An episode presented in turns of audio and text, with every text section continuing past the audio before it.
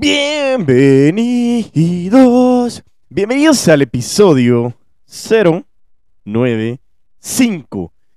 95 episodios de Crece Humor el podcast en el cual hablaremos de los retos de todos los directores de ventas, en los cuales tenemos algunos retos y también algunos errores que tenemos que evitar. Así que bienvenidos a este gran episodio de celebración. Gracias. Gracias, nadie me está viendo, es mi mixer. Pero fuera del tema, muchísimas gracias aquí por estar acompañándome. Y si quieres conocer más sobre el tema, pues quédate, crece. Y así es, pues bueno, como te decía, de verdad, 95 episodios. O sea, esa nota nunca la tuve en el colegio, en la universidad. Pésima, no es broma, pues no era triste, pero bueno, fuera del tema, no importa. El punto principal es que estamos en el episodio 95 de Crece el podcast. Y buenísimo.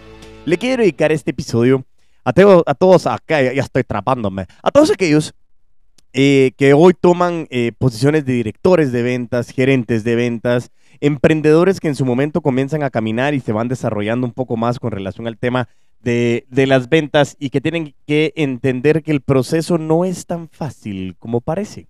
Y por eso es que traemos este gran episodio en el que hablamos precisamente de los retos de todos los directores de venta. Y terminaremos con algunos errores que tenemos que evitar cuando tenemos gente a nuestro cargo y que podamos enfocarnos de la mejor manera en poder levantar a nuestra gente y poder potencializarlos para realmente poder enfocarnos en cómo incrementar esas ventas a través de esos procesos que hay entre nosotros y nuestra gente. Así que, de verdad que muchísimas gracias por todo el enfoque, por todo el tiempo que han estado eh, invirtiendo en escuchar estos grandes episodios. Estamos casi llegando al final de abril con este episodio, celebrando realmente que estamos a la vuelta de la esquina. Pero lo más importante es que este episodio está saliendo ya cercano al próximo programa de vendedores de alto rendimiento que estamos sacando online, que da inicio el 26 de abril. El 26 de abril da inicio este programa de vendedores de alto rendimiento. Todavía tienes algunos días para poderte inscribir. Si quieres más información, por favor, dirígete a Instagram, arroba puto amo de las ventas, y mándame un mensaje directo para poder entender cuál es el proceso de inscripción, conocer los valores de inversión y realmente poder sacarle muchísimo provecho a este gran programa que estaremos llevando a cabo a través de la plataforma Zoom y que tendrá una duración de siete semanas son siete semanas. Cada martes estaremos viéndonos durante dos horas hablando de muchísimo contenido. Hay muchas tareas, mucho involucramiento, grupo privado de Telegram para que ustedes puedan realmente formar parte de este gran grupo y de la comunidad de los vendedores de alto rendimiento y también de los putos amos de las ventas. Así que si tú quieres saber más información sobre este programa, por favor, de inmediato, dale click, ve a Instagram y por favor, mándame un mensaje directo para que podamos acompañarte en el proceso de inscripción de este programa de vendedores de alto rendimiento en el que podremos ver todo el proceso de la venta. Veremos el triángulo de las ventas, veremos la, fase de prospección, que es la acción de prospectar, veremos el primer contacto, veremos la parte de, lo, de la entrevista en ventas, los seguimientos, los cierres, los referidos, la recompra, la posventa, ya me salté la fase, era posventa, referidos y recompra, pero bueno, al final el fin principal es corre y va de nuevo.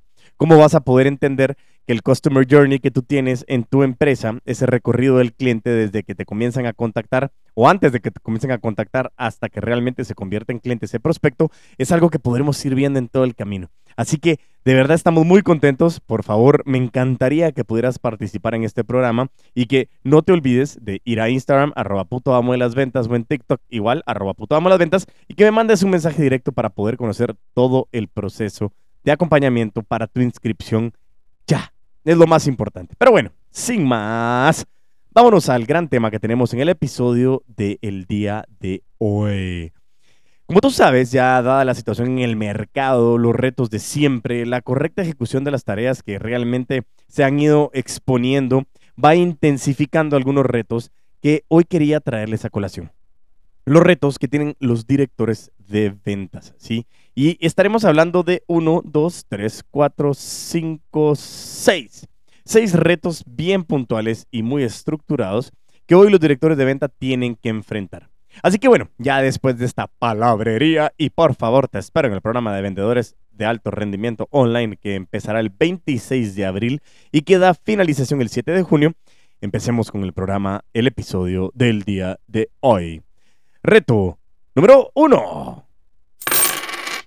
Incrementar la productividad de los vendedores. Eso es algo que todos tenemos que estar frente al gran reto de cuando tenemos personas a nuestro cargo. Dice que conseguir llegar a los objetivos de venta es muy difícil, pero muchísimo más cuesta llegar a una productividad aceptable y estable sin dejar por el camino que tengamos que ver descuentos, promociones y campañas multivarias, multivariables, mejor dicho, eh, el poco margen que realmente nos permite el mercado.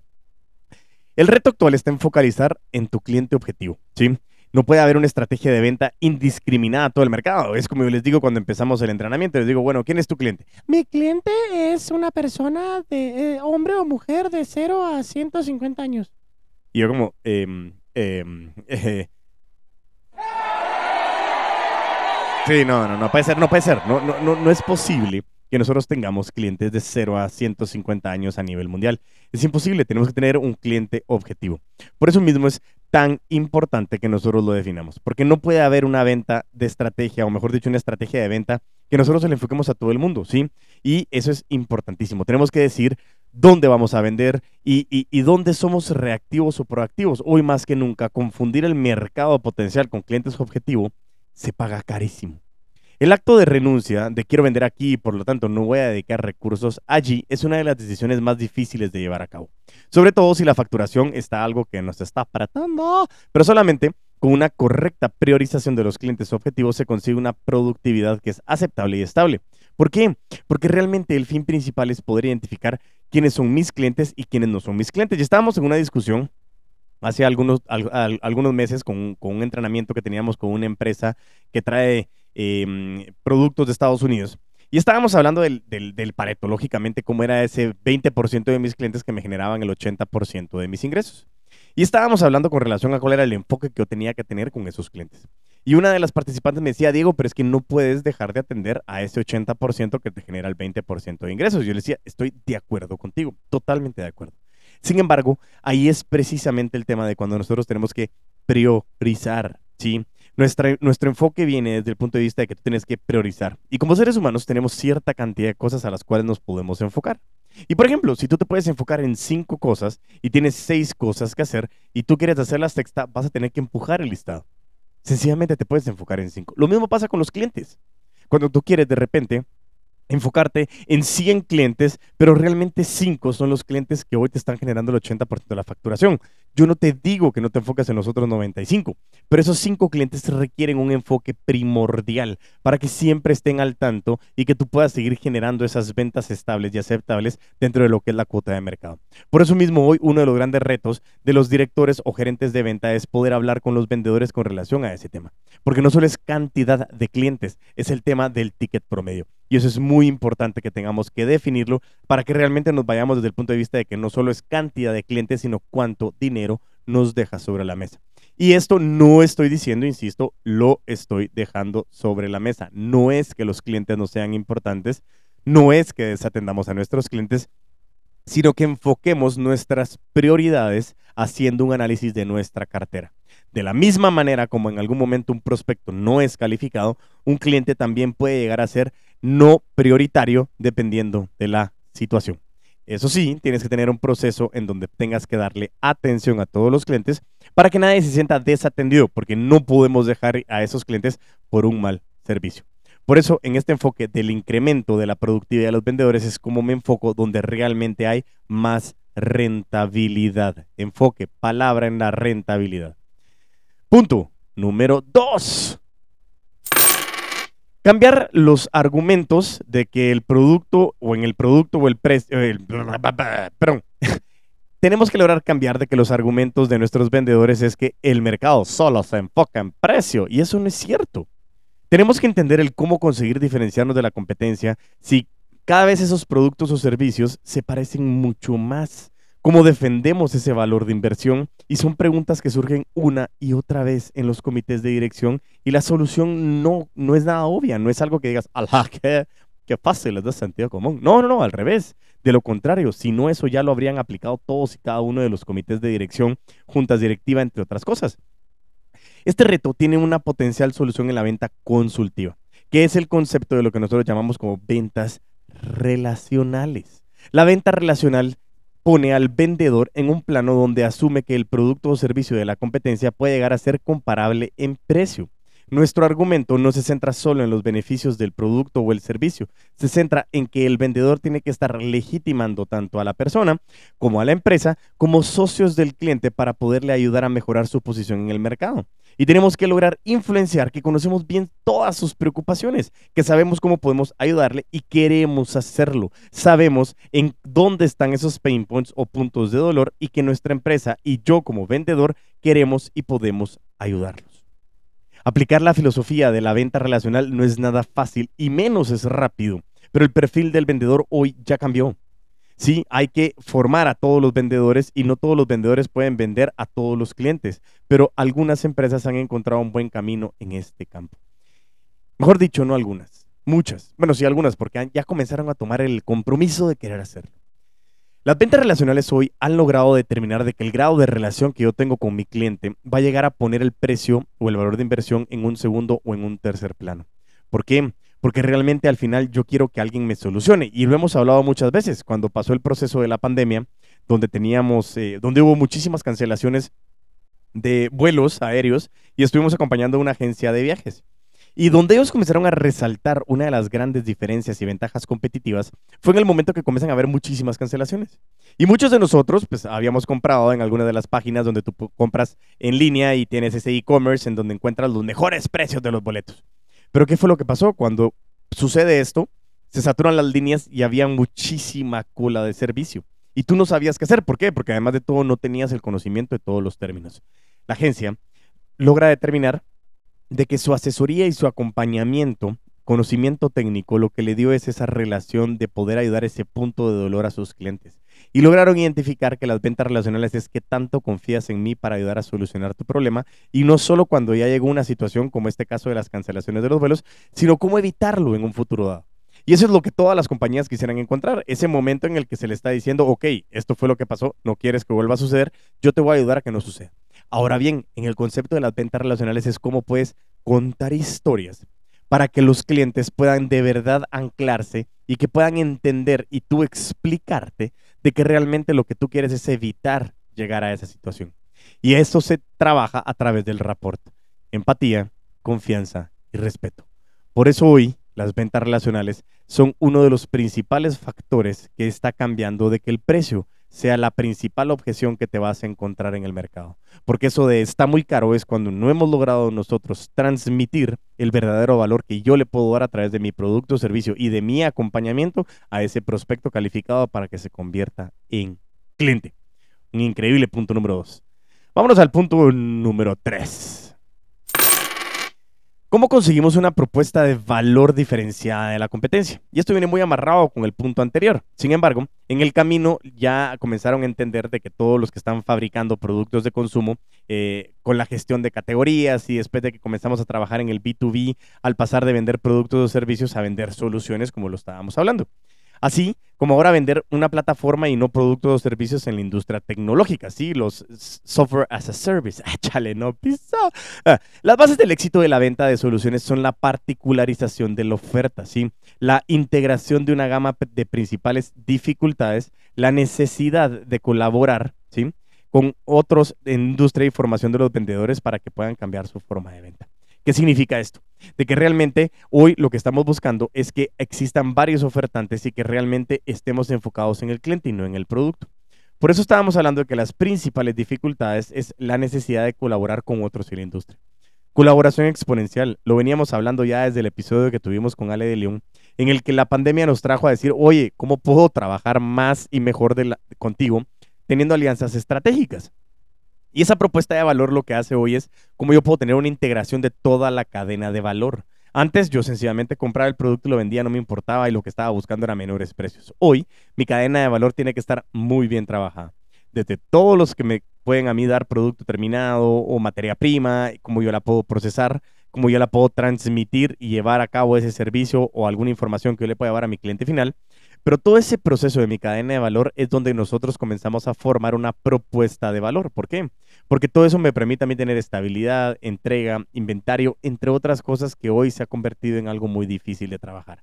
Por eso, como directores de ventas, tienes que entender más enfocado en el tema de productos, cómo tú puedes tener toda esa cadena de valor bien pulida. Sin embargo, en el tema de servicios también es muy importante, porque cuando existen certificaciones, existe acompañamiento, mucha información, eh, sobre todo, por ejemplo, en el tema de seguros, tenemos que tener mucha claridad de cómo hoy los corredores tienen que tener esa propuesta de valor de que aunque tengan las mismas aseguradoras, es como yo tengo mi trabajo hacia toda mi cadena de valor. Por eso es tan importante este concepto de poder conseguir una propuesta de valor que se diferencie de la competencia.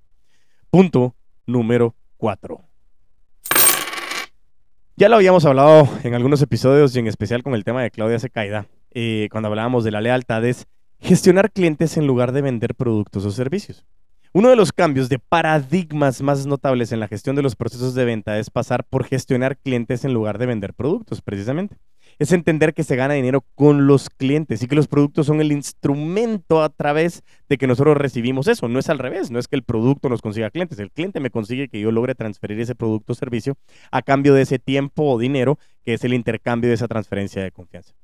Poner los productos o servicios al servicio de la gestión de los clientes acaba realmente con la creencia del margen fijo, porque cada producto tiene que tener una finalidad, tiene que solucionar ciertos eh, pain points o puntos de dolor y que un mismo producto o servicio puede satisfacer distintas necesidades. Por eso es que tenemos que conocer muy bien a nuestro cliente. Un buen modelo es clasificar los productos o servicios que nosotros estamos ofreciendo, ¿sí?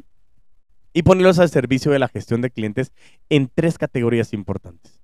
Los productos que permiten captar y fidelizar al cliente y que nos paga la estructura, los que aportan al margen en relación con el cliente y los que nos proporcionan la imagen para diferenciarnos de la competencia. Eso es muy importante. Ojo, tres puntos importantes. Y lo vuelvo a repetir. Punto número uno son los productos que nos permiten a nosotros captar y fidelizar a los clientes y que nos ayudan a pagar la estructura, costo fijo.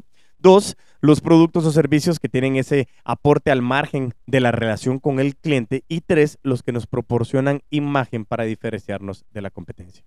Tenemos que tener bien claro cada una de estas categorías, porque porque no podemos ir a vender exclusivamente solo productos que sean marginales, productos que nos den la mayor rentabilidad, si no tenemos un acompañamiento de imagen. ¿Por qué? Porque hoy el tema de la referencia, del awareness, viene muy de la mano de lo que el cliente está tomando la decisión. Ya no solo se está yendo por lo más barato, ¿de acuerdo?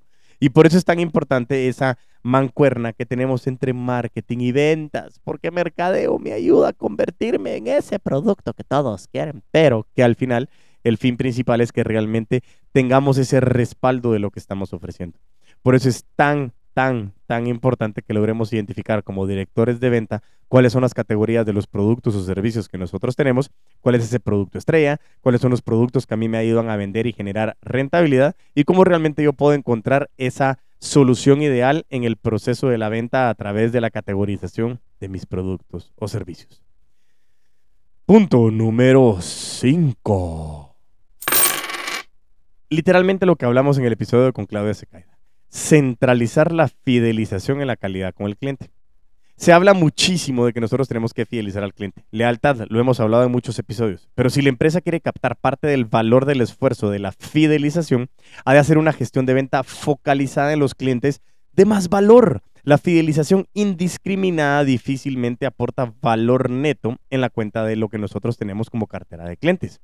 Cada vez es muchísimo más usual clasificar a los clientes por un código tal vez de colores que identifique su rentabilidad. Algunos trabajan con azul, verde, amarillo, rojo, no sé. Existen varios modelos para ello. El objetivo es identificar a los clientes más rentables para poder fidelizarlos y tomar medidas con los rojos para mejorar su rentabilidad. No hay que olvidar que un cliente rojo, poco rentable, es rojo porque exige mucho servicio y mucho descuento. Si no atendemos a su color, caeremos en el error de dedicar más recursos a los que más piden y dejar en un segundo plano a los más comprensivos. Estaremos fidelizando a los rojos y haciendo vulnerables a la competencia a los más rentables, los comprensivos azules, si es que fuera el caso de lo que estamos trabajando. En una de las empresas que nosotros tenemos, la agencia de publicidad que se llama The Lamp cualquier persona que también quiera tener algún acercamiento con la empresa, cualquier emprendimiento o empresa que requiera un apoyo profesional del concepto de la gestión de redes, el marketing digital y cómo a través de nosotros, que somos una agencia de publicidad con inteligencia comercial, ¿qué significa eso? que realmente estamos entendiendo de que el concepto de la comunicación tiene que tener un impacto en el call to action, el CTA, que eso impacte en las ventas de nuestros clientes y por eso es que hacemos un acompañamiento personalizado para entender esas necesidades. Pero fuera del tema, hubo un momento en el que nosotros nos comenzamos a dar cuenta de que habían clientes eh, que estábamos facturando muy poco y clientes que facturábamos medio y más alto. Pero nos dimos cuenta que los clientes que le facturábamos muy poco exigían exactamente igual o a veces más que los clientes que facturaban medio o alto. Y comenzamos a darnos cuenta de que esos clientes realmente no estaban siendo rentables. Tuvimos que hacer un proceso de análisis de nuestro pricing para poder determinar dónde estaba el modelo realmente de la inversión de recursos y los costos escondidos que nosotros teníamos en todo el esfuerzo de la atención con los clientes. Y ahí fue donde, nosotros tuvimos que hacer un cambio del pricing, tuvimos que hablar con los clientes, sí es cierto, perdimos algunos clientes, pero al final lo que nosotros queríamos era tener una cartera sana, que realmente permitiera hacer rentable el uso del tiempo y del dinero que nosotros estábamos recibiendo para poder entregar ese producto de calidad. Y esa es una historia que me pasó realmente para poder identificar un cliente rojo y poder enfocarnos más en esos clientes azules que nos permiten tener una rentabilidad y sobre todo una comprensión a la hora de los trabajos que nosotros tenemos que trabajar a lo largo de la relación. Por eso mismo es muy importante que tengas esa clasificación y que puedas centralizar la fidelización en la gestión de la calidad con el cliente. Muy importante. Y por último, pero no menos importante, Estamos hablando del punto número 6. Buscar nuevas lógicas de ingresos. ¿Qué significa esto? La inmensa mayoría de las compañías hoy están utilizando la misma lógica de ingresos, ¿sí? Tenemos que definir un precio a los productos o servicios en la base al coste que tenemos más un margen. ¿sí? Hacemos el gross up. Muchas de las compañías piensan que esta es la única lógica posible y no es cierto. Ya hablaremos más adelante en algún episodio en el que logramos hablar de pricing eh, eh, para poder ayudarlos a entender cuál es el proceso ideal para poder ponerle precio a sus productos o servicios. Y eso realmente, el hecho de que creamos que es la única lógica de poder ponerle un costo más un gross up es la única lógica, es, es un error realmente. Porque pensemos en que la lógica de las empresas de éxito como Google, como Ryanair, Facebook, Telefónica, IKEA, no sé, HP, muchas empresas están innovando en la lógica de ingresos porque eso hoy se ha convertido en una nueva propuesta de valor. Y dice que algunas de las lógicas que nos están proponiendo a través de la gestión de nuevos ingresos son las siguientes. La primera, nos habla de precio en base al valor percibido como en los billetes o, en los boletos, mejor dicho, de un avión. También tenemos un precio fijado asumiendo pérdidas para captar un cliente cautivo de otro producto o servicio, como hacen los teléfonos móviles o en las eh, empresas que tienen que buscar fotocopias. También tenemos el beneficio compartido donde se, el, el precio es fijado bajo y hay un bono por éxito muy extendido en las ingenierías se puede facturar por sesión del canal o del espacio, como se hace en el Corte Inglés, una empresa que tiene en España. Hay algunas cuotas de abonos o fees de uso creciente en el sector de, de servicio y lo mejor conocido como freemium, que es la oferta básica de servicios gratuita combinada con el servicio plus de pago que ha servido muchísimo, que es un modelo muy utilizado en Internet como Dropbox, Spotify, Gmail, entre otros, y es algo muy importante. Tenemos que tener una lógica de ingresos más potentes para poder encontrar cómo nosotros a través de lo que ofrecemos de nuestros productos o servicios podemos crear algo que nos genere valor a través de canales o cuentas de suscripción, contenido, producto, entre otras cosas que lo podamos hacer es una diversificación del portafolio de productos o servicios. Y ese es uno de los grandes retos que hoy los directores de venta tienen, porque hablamos de los directores que también tienen injerencia en ese proceso de la toma de decisión, en el establecimiento de nueva manera de comercializar y nuevos valores de inversión en los que tú puedes comercializar también. Recapitulando los retos que vimos el día de hoy en este gran episodio, estamos hablando del reto número uno, que es incrementar la productividad de los vendedores. Reto número dos, cambiar los argumentos de que el producto al final solo se habla de precio o el servicio. El punto número tres es conseguir una propuesta de valor diferenciada a la competencia. Punto número cuatro es cómo gestionamos a los clientes en lugar de vender solo productos o servicios. Punto número cinco, tenemos que centrar la fidelización en la calidad del cliente. Y por último, punto número seis, buscar nuevas lógicas de ingresos. Continuando con esto, les hice la mención de que también hablaríamos de algunos errores que tenemos que evitar, estando nosotros a cargo del proceso de directores de venta. Y quiero que vayamos rápidamente a estos errores que nosotros tenemos que evitar. Error número uno. Ah, no, era este. Error número uno. Ahí está. Para patear esos errores y que no los volvamos a repetir. Tienes que pensar más, mejor dicho, el error es pensar más en la venta que en la del equipo, ¿sí? En la tuya como venta como la del equipo. Dice que suele ser muchísimo o muy común en los directores de venta eh, que han sido antes buenos vendedores y que eso pasa muchísimo. El mejor vendedor lo suben a gerente, de gerente a director. Pero eso en ocasiones, muchísimas veces, los directores de venta no dirigen, solo hacen. Están hechos porque técnicamente son muy buenos. Y es donde nosotros hablamos de un gerente técnico o un gerente realmente que tenga la capacidad de gerenciar. Han sido buenísimos vendedores y por eso la tentación de vender es muchísimo muchísimas veces mucho más superior a su fuerza y deseos de poder entender qué es lo que tienen enfrente. En resumidas cuentas, lo que yo te digo es que cuando un buen vendedor lo suben a director o a gerente de ventas, suele suceder de que te enfocas en tus ventas y no en la gente. Yo lo que he dicho es que cuando tú eres gerente de ventas o director de ventas, tu principal tarea no es la venta, es tu gente. Y ese es tu proceso de venta. Cómo entender las necesidades de tu gente, de cómo estás dirigiendo, liderando escuchando, porque tu proceso de venta es eso, es tu gente. Es entender quién es tu equipo, cómo es que está tu equipo conformado, cuál es la cartera de clientes, cómo están abordando, cómo están las zonas que están distribuidas y poder entender y cómo ayudar a generar estrategias que los vendedores las van a convertir o las van a poner en práctica a través de tácticas. En este momento suele ser muy común que estos directores a la hora de meterse en el campo comiencen a generar muchos cuellos de botella. Y es un craso error. ¿Por qué? Porque ese cuello de botella lo que me comienza a generar a mí es dos puntos importantes que son ultra, mega, recontra negativos. Uno, comienzo a trazar todo mi proceso internamente. Comienzo a absorber, a centralizar y comienzo a cansarme. Como director comienzo a frustrarme y comienzo a tener una relación poco sana conmigo mismo y con mi trabajo. Y el punto número dos es que esa relación también con mis vendedores es estúpidamente mala. ¿Por qué? Porque la gente comienza a darse cuenta de que no te interesa la gente, solo te interesa la plata, te interesa el dinero. Por eso mismo, cuando tú tienes que estar en una posición de gerencia o director de ventas, por favor, evita el error de que tu enfoque sea en la venta y no en tu gente.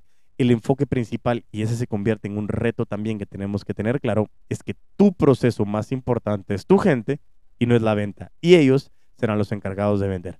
Por eso mismo, entender clarísimo de que este es un error muy importante a evitar. Punto o error eh, a evitar número dos. Pensar en soluciones que son óptimas, pero se nos olvida realmente los problemas de la puesta en práctica. Y eso lo hemos hablado muchísimo. Una de las grandes competencias que nosotros trabajamos en Afan Consulting and Training Solutions es la Execution Factor, que viene del libro de Kim Perel, que se llama exactamente igual, igual, oígame a mí, igual, Execution Factor en donde nos dice de que más del 90% de las empresas a nivel mundial, a través de un estudio de Harvard Business Review, chale, no pesó, nos dice de que ese 90% de las empresas fallan con sus estrategias por una pésima ejecución. Y eso es lo que pasa. Como directores de venta comenzamos a decir, ah, es que qué fácil es esto, comencemos a optimizar nuestro proceso de venta. Cuando nosotros venimos, y ahí es donde entra una disyuntiva, cuando viene un buen vendedor y pasa a ser director de venta, cometemos posiblemente el error número uno pero cuando alguien no viene desde el proceso de ser un buen vendedor desde abajo y llega a un proceso de gerente de venta, director de venta y no pasó por estar en el campo, comenzamos a proponer muchas soluciones que son muy difíciles de poner en práctica. Por eso es que aquí también tienes que tener un proceso de venta de escuchar a tu gente, de entender, de preguntar, de levantar información para generar un diagnóstico y sobre todo proponer soluciones que en equipo podamos poner en práctica. No cometas el error de que comienzas a proponer en papel, pero a la hora de salir al campo es rotundamente un fallo muy fuerte. Porque eso te genera falta de confianza con tu equipo, porque realmente estás dándote a conocer de que no los conoces tanto a ellos como al mercado. Error número 3 a evitar. Olvidar las características propias de los de ventas, ¿sí? Un último aspecto en el cual hacemos referencia a la necesidad de tener en cuenta los aspectos propios del carácter y modo de ser de los buenos hombres y mujeres de la venta, vendedores de alto rendimiento. La tarea que desempeñan habitualmente lejos de los centros de decisión o tomadores de decisión reciben quejas sobre temas, como el servicio, de los que tienen poca información y no les suelen ser puestos a ellos como responsables. Y el hecho de contar con un poco apoyo de sus directores hace que los vendedores suelan presentar algunas características comunes de importancia todo director de ventas o gerente de ventas tiene que tener muy en cuenta el modo de ser de su gente, sacrificando en ocasiones cierta necesaria eficiencia en favor de un adecuado trato humano. Por eso viene muy amarrado esos tres errores que tenemos que enfocarnos. Enfocarnos en nuestra gente, enfocarnos en escucharlos para proponer soluciones que sean idóneas y entender cómo está conformada nuestra fuerza de ventas. Tenemos que conocer a nuestra gente. ¿Por qué? Porque muchísimas veces nosotros queremos defender a nuestro cliente a capa y espada y comenzamos a generar un proceso interno muy difícil donde existe erosión de la relación que nosotros tenemos con nuestra gente y nosotros como dirección. Y como te dije, si tu principal enfoque es tu gente y no la venta, pero la venta es enfoque de ellos, literalmente la venta no va a venir con el resultado positivo. ¿Por qué? Porque ellos no están creyendo en ti. Por eso hoy, si tú estás en una posición de director o de directora de ventas o gerente de ventas, tienes que tener muy claro de que tienes que enfocarte en tu gente, enfocarte en preguntar y escuchar para poder diagnosticar y entender de que al final son un equipo. Por eso mismo, lo que te quiero decir, todo crédito es de tus vendedores y todo error es tuyo. ¿Por qué? Porque como líder así funcionan las cosas. Espero que este gran episodio, el episodio 095 de Crece Humor el podcast, nos haya dejado muchísima información, nos ha dejado mucha información que realmente nos haga gozar del contenido, que los haya hecho aprender muchísimo, tanto como a mí me ayuda el poder hacer estos episodios, el poder tener un script, el poder tener esta eh, resolución de dudas y el poder compartir contenido con todos ustedes, porque realmente para mí se ha vuelto una pasión. Todos los domingos en que me puedo sentar a grabar un episodio, en que estoy tan contento de haberme preparado, en poder estar en un tiempo en el que estoy grabando y poder de verdad tener ese tiempo de poder estar conmigo mismo, pero también con ustedes. Así que de verdad, muchísima, muchísima gratitud por acompañarme a aquellos que empezaron en el episodio 95, los que empezaron en el 90, los que empezaron en el 50 o aquellos que empezaron en el episodio 000. Porque este episodio 095 es el episodio en el cual estamos celebrando 95 semanas consecutivas de compartir información de ventas contigo. Así que de nuevo, muchísimas gracias a todos y cada uno de ustedes que forman parte de esta comunidad, de todos los putos amos de los ventas. Y mientras tanto, nos volvemos a ver y escuchar a vender con todos los poderes.